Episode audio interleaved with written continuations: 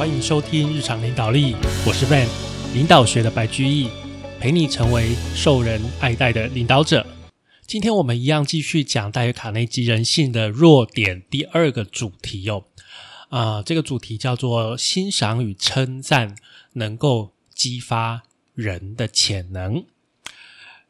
你有没有想过这个问题啊？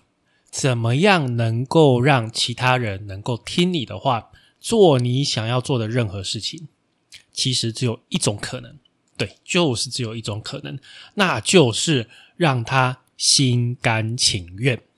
当然啦，你可以拿着手枪哦，抵着对方，让他这个做你想要做的任何事情，或者是，如假如你是雇主的话，你也可以说，哎，我改西逃喽，用这个解雇来威胁，让这个员工来配合你。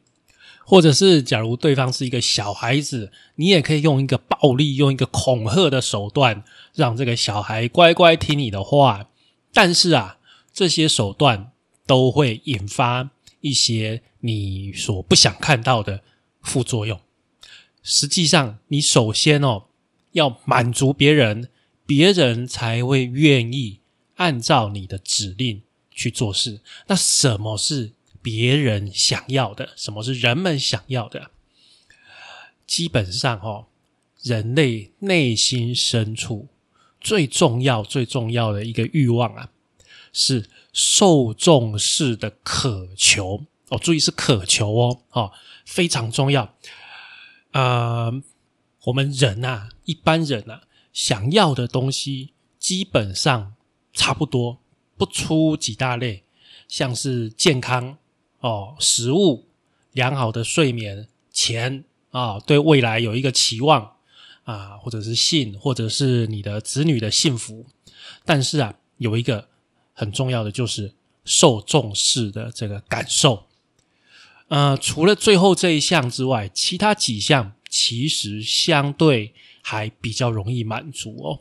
但是啊，这个最后一项受重视的感觉，其实它跟食物跟睡眠一样。基本上可以算是人类的必需品诶，很多人没有这个欣赏，没有这受重视的感觉啊，基本上他活不下去的。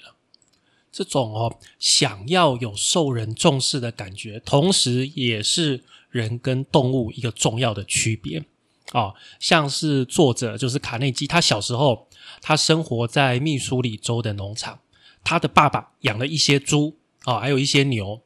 他爸爸就常常让这些猪或是牛去这样去比赛啊，然后啊就得了很多奖。他爸爸就把这些奖章啊串成一串，然后再把用用别针把它别在一条白色的布上面哦。每次他们家有这个亲朋好友来，他爸爸就会把这些奖章拿出来给这些亲朋好友展示给他们看。那你说这一些猪、这些牛，他们关心他们得什么奖吗？他们不关心。但是卡内基他爸爸很在乎，因为拿这些奖让他爸爸怎么样？觉得我有备受重视的感觉。其实啊，假如人类的祖先不追求、不去追求这种受重视的感觉，那我们可能还是跟其他动物一样。不会有这些文明。那这种追求重视感的欲望，其实驱策了许多人。所以很多人想要变得有名，变得有名就表示什么？大家重视他，大家都知道他，大家都认识他，他就满足了这个欲望。但是问题就是什么？是他怎么样？他做哪些事可以取得？到这个满足感，你做了什么事让大家去认识你？让大家怎么样的方式去认识你？这个是一个重点哦。来，例如说啊，哎，有一个这个美国以前有一个大富豪叫做洛克菲勒，那他追求重视感的方式，他在中国的北京建了一家比较现代化的医院。去救人，去让这些穷人能够治病，这个是一个方式哦。但是啊，另外一个方式是什么？很多罪犯啊，他们被抓到，他们要先看，诶，报纸上面头条有没有我的相片？诶，今天我虽然是一个罪犯，但是我的相片跟那些大牌明星、跟政治家的那些啊头像放在一起，哇，我觉得我也出名了，我也觉得很爽。你看，这个是截然不同，他们的目的都是怎样？都是出名，让自己有这个呃备受重视的感觉。但是什么方法不一样，途径不一样，得到的结果也会。不一样。其实啊，人类对于自己受到重视这个事情啊，真的非常的在乎。甚至有的人为了这个事情怎么样发疯、啼笑，知道不？有一个精神医师，他就说这样的故事哦。这个医师他有一个病人。哦，这个病人是一位女性，她的婚姻就很不幸啊。她很渴望爱情，很渴望有一个小孩子，那有也很渴望有很好的名声。但是啊，这个一切在现实里面都很糟糕、很惨哦。她的丈夫根本不爱她，甚至不愿意跟她一起吃饭哦。叫这个他的老婆把饭菜端到楼上他的房间，就分开吃饭。他也没有小孩。啊，没有孩子，也没有社会的地位。终于有一天，他就受不了，就发疯了。然后啊，在他这个发疯、精神错乱的世界里面，他觉得他自己，哦，他想象他自己已经跟他的老公离婚了，恢复了他自己结婚之前的姓氏。啊，美国人结婚要改姓嘛。然后啊，他觉得现在的他跟另外一个这个英国的贵族结婚了。所以坚持叫别人要叫他史密斯夫人，而且哦，更糟糕的是，他还幻想每天晚上他都会生一个小孩。每次他遇到这个精神的这个医师，他都会跟他讲说：“哎，医生，昨天晚上我又生了一个小孩哦。”可是啊，你看这个医生反而跟作者说啊：“虽然哈，其实啦。”我是有能力去治他这个精神上的疾病，但是我不要这样做。为什么？因为哦，我觉得他现在的状况反而更快乐。你看，人是如此渴望要获得别人的认同，甚至不惜怎么样发疯诶，但是。假如在他们发疯之前，我们就趁早，我们就及早把这些欣赏、把这些赞美都给对方。你想一想，什么事情会发生？接下来啊，卡内基他讲了一个百万年薪的故事。各位，百万年薪还不错吧？哦，不是不错，我们这边讲的百万年薪是美金。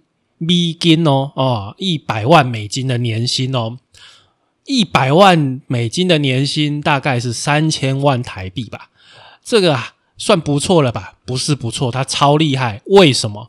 因为他是在一九二一年，民国十年的时候拿三千万台币的年薪，拿一百万美金的年薪。哎，民国十年呢？我想了一下，我算了一下，我阿公可能那个时候都还没出生呢。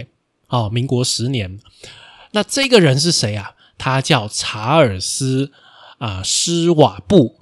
他从谁的手上拿到百万年薪呢？他从安德鲁卡内基。安德鲁卡内基啊，是当时的一个美国钢铁大王哦。他就请这个施瓦布去当美国钢铁公司的总经理。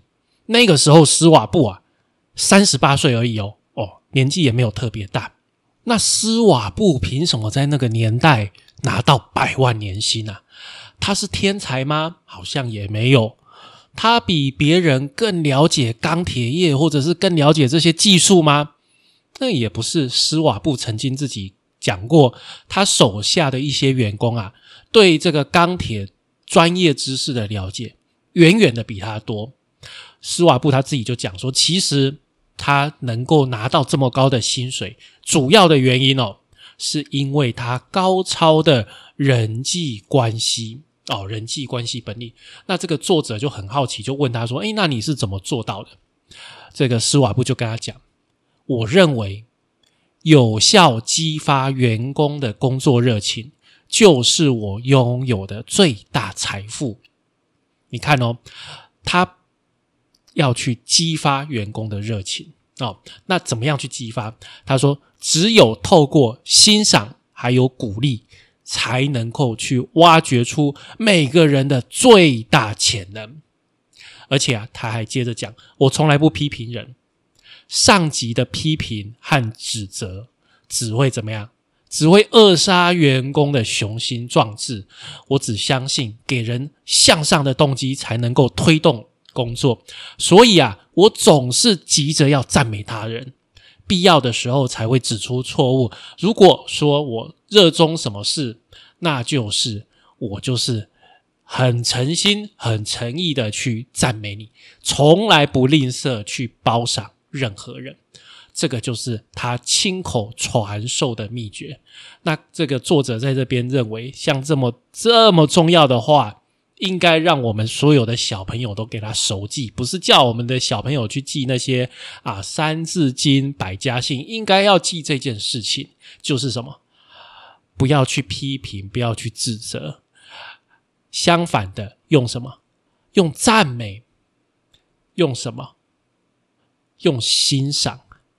大家还记得你小时候听过的那个伊索寓言吗？北风与太阳，对不对？北风就像什么？就像批评，哇，冷风一直吹过来，你把外套越穿越紧。但是欣赏、跟赞赏、跟鼓励，是不是就像温暖的阳光，让你想要把你的外套给脱掉呢？所以啊，其实这个是很重要的一个技巧。其实包括我自己也一样啊，问自己也是一样。我被老板骂的时候，我也是觉得金物主啊。啊，你说被老板骂，我真的有受激励吗？我告诉你，没有，真的没有啦。大家都不喜欢被骂嘛，对不对？我就是不想被骂，对不对？谁都一样，大家的心情都一样。但是老板在夸我的时候，怎样爽啊？对不对？我就觉得很爽，我就觉得很有成就感。那老板在夸我什么事情的时候，我就会记下来说啊，下次我要做多怎么样类似的事情，老板才会多夸我啊。老板骂我嘞，我还要自我调试啊，我还要心情不爽很多天啊。你说以后会不会再犯？我会想尽办法把这个事情忘掉。我不太敢保证说我以后会不会再犯这件事情。我老实说了。好，我觉得这个是正常人的一个心态，不是说啊，这个事情你指责、你批评、你骂过了，大家就会记得。刚好相反，我们都会想办法选择性的把那些我们不想记的事情怎么样忘记嘛？这个是正常的一个行为吧。好，那我们刚刚讲这个是施瓦布他提出来的金玉良言、宝贵经验，但是啊，一般人往往是反着做。遇到事情看不顺眼的，马上提出批评；看到很好的事情，大家反而给点点，当做没看到。这就是什么？好事不出门，坏事传千里。其实啊，任何人，所有人，不管你是有钱的、没钱的，不管你是有名的、没名的，地位高低都一样。只要这个人听到赞美、听到欣赏这些话，他效率就会变高。他的成就就会变好，所以啊，诚挚的赞美、欣赏他人，是我们在跟人相处一个非常非常最重要的一个秘诀。有一天呐，啊，一对夫妻哦，这个太太对这个丈夫提出一个要求啊，为什么呢？因为这个太太她在外面上课，上什么课啊？上一个自我提升的课程。啊，她就请她的丈夫列出让妻子变得更优秀的六件事情。那这个老公听到，其实，这个要求让他觉得有一点吃惊哦。老实说啦，要列出让自己的老婆变得更优秀，你不要说六件啦，一百件其实也都有办法的啊。但是这个老公想了一下，他就避而不答，他就说：“哎，我想一下了哦，明天我再跟你讲。”第二天，他一大早就打电话到花店哦，这个老公请他们为他的太太送来六朵玫瑰花，而且啊还送上一张纸条。这个纸条上面写什么呢？他说啊，我实在想不出能改变你的六件事，我就是喜欢你现在的样子。哇，那天晚上她下班回家，这个老公下班回家，这个老婆啊跑到门口迎接他，哇，双眼湿润。你看，你看这个老公是不是做对了事情？不要提出批评，而是怎么样欣赏、赞美？你看，我就是喜欢你现在的样子。哪一个老婆不听到这个心花怒放呢？对不对？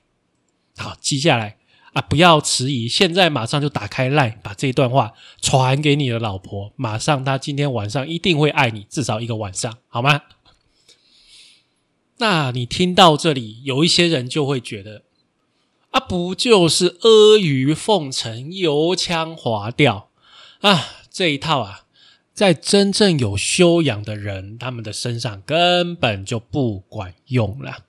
好，那我们在这里要特别来澄清一下：赞美、欣赏、赞赏跟阿谀奉承有什么差别？哦，有什么差别？很简单，不会很难。一个真诚，一个虚伪。一个发自内心，一个只是嘴巴上说说；一个无私，一个就是自私，就是为了很有目的性的自私。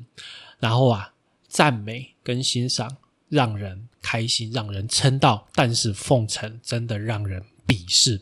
所以。不是说，哎，我就是嘴巴上说说啊，说好听话，然后去达到我的目的。我们不这样做事，我们是发自内心的去赞赏、去欣赏，这样子才能够真正的达到效果。其实啊，每个人大部分的时间哦，至少百分之九十五以上的时间，都是在想跟自己相关的事情。那我们只要把自己暂时的放下，去看、去想一下对方的优点，那你就会发现，你说出来那些好话都是赞美，都是欣赏，不会是奉承。你只要好好的、用心的、发自内心的去观察，你讲出来的一定是真诚的话。这个真的很简单，就像小孩子，哎。他原本只会骑这个有辅助轮的那种四轮脚踏车，然后他今天终于第一次成功的把他的两轮脚踏车骑起来了，我们就可以赞赏他。这小孩子在沙坑里面玩耍，他挖了很久，终于把他的这个自己的这个水道河流挖通了，哎，我们也可以赞赏他。你看，相同的，在我们周遭的朋友，在我们周遭的同事，只要你有这个心，想要去赞赏他，你认真的观察，不会找不到他的优点的。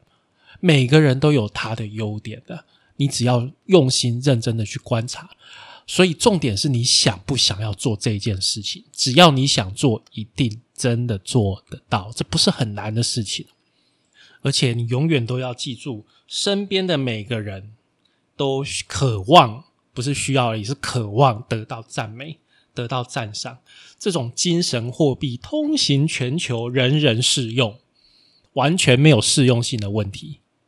那作者在最后面引用这个爱默生说的话：爱默生说，周围的人都在某方面比我更出色，我应该向他们学习。其实这个就是孔子说的什么？